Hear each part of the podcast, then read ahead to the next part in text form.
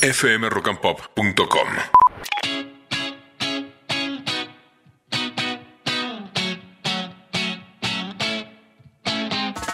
Hincha de Racing. Le dicen Kea, pero su nombre de pila es Ivo. Es del nuevo siglo, sí. Nació en el 2000. Es muy chico, pero así todo hizo muchísimas cosas. Kea participó en canciones con los mejores artistas del momento: Bad Bunny, Piso 21, One Republic, Sech, Eladio Carrión, Kazu Duki y bueno, interminable la lista. Después de competir en algunas batallas de rap en plazas de Buenos Aires, se unió a Mueva Records, su primera experiencia con productoras musicales. Gracias a ellos y a su talento, obviamente, no lo vamos a dejar pasar, lanzó en YouTube el tema Loca, en colaboración con Kazu y Duki. No se trata del primer tema, sino del tercero.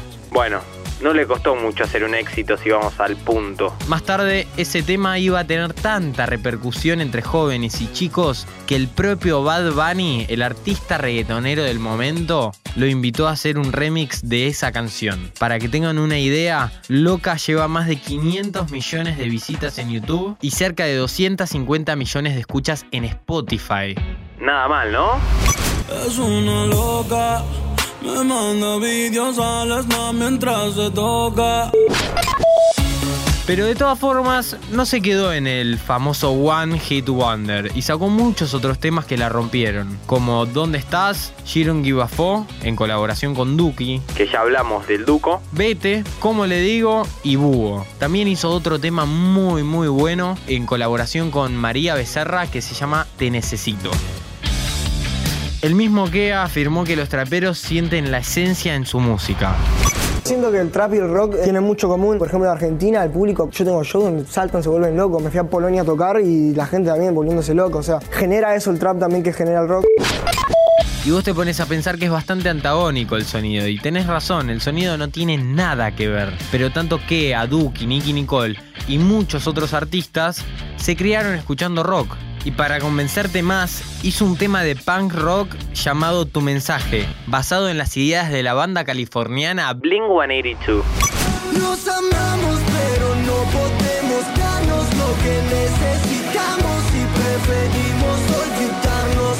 Todo. Al final el Piti tenía razón. Los chicos y las chicas lo único que quieren es rock.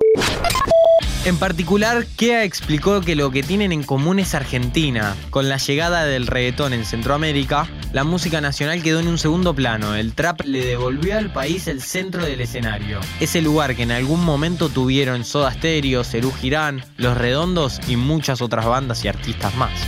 Che, otra cosa en común es que quiere sacar un disco, como los Rockstars. Me quiero ir a Bariloche, al sur. Me voy a ir con mis amigos, con productores. Voy a alquilarme una buena casa allá, hacer la home studio y me quiero hacer un disco naturaleza, ¿viste? Para conectar por otro lado. Aparte los Rolling lo hacían, Queen lo hacía, los Beatles lo hacían. Yo dije, ¿por qué yo no? Yo lo quiero hacer. ¿Por qué no me voy a ir tres semanas a hacer mi disco si lo de estos chantas lo hacían? Y bueno, voy a ver, mi primer disco va a ser.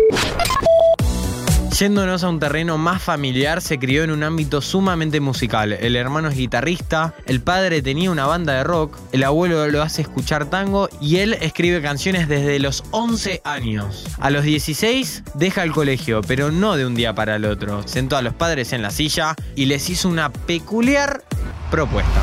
Y bueno, lo siento a mis viejos y les digo, denme un año, que si no pasa nada en este año de todo lo que tengo pensado que va a pasar, yo vuelvo al colegio y lo termino. Mis viejos son bastante como liberales, me dejaron ser bastante. Y bueno, siete meses ponerle saqué loca.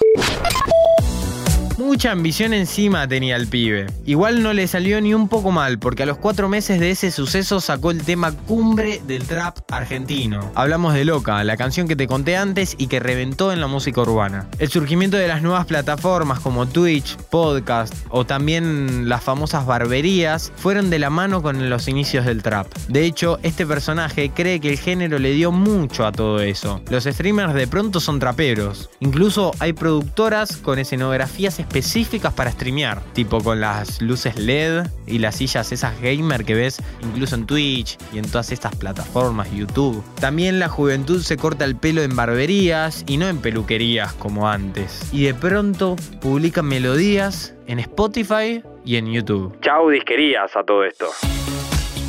Algo destacable de Kea es su outfit y las producciones audiovisuales que mete. Y es por esto que lo llaman el Kea Young Flex, porque se viste con ropa que está de moda pero muy relajado y también por su actitud descontracturada ante la vida. ¿Es un estilo de rapero de bronze allá por Estados Unidos? Si quieren ver buenas producciones de videoclips, chusmeen por YouTube los de Kea. A mí me gusta mucho el video que saca con María Becerra del tema anteriormente nombrado Te Necesito.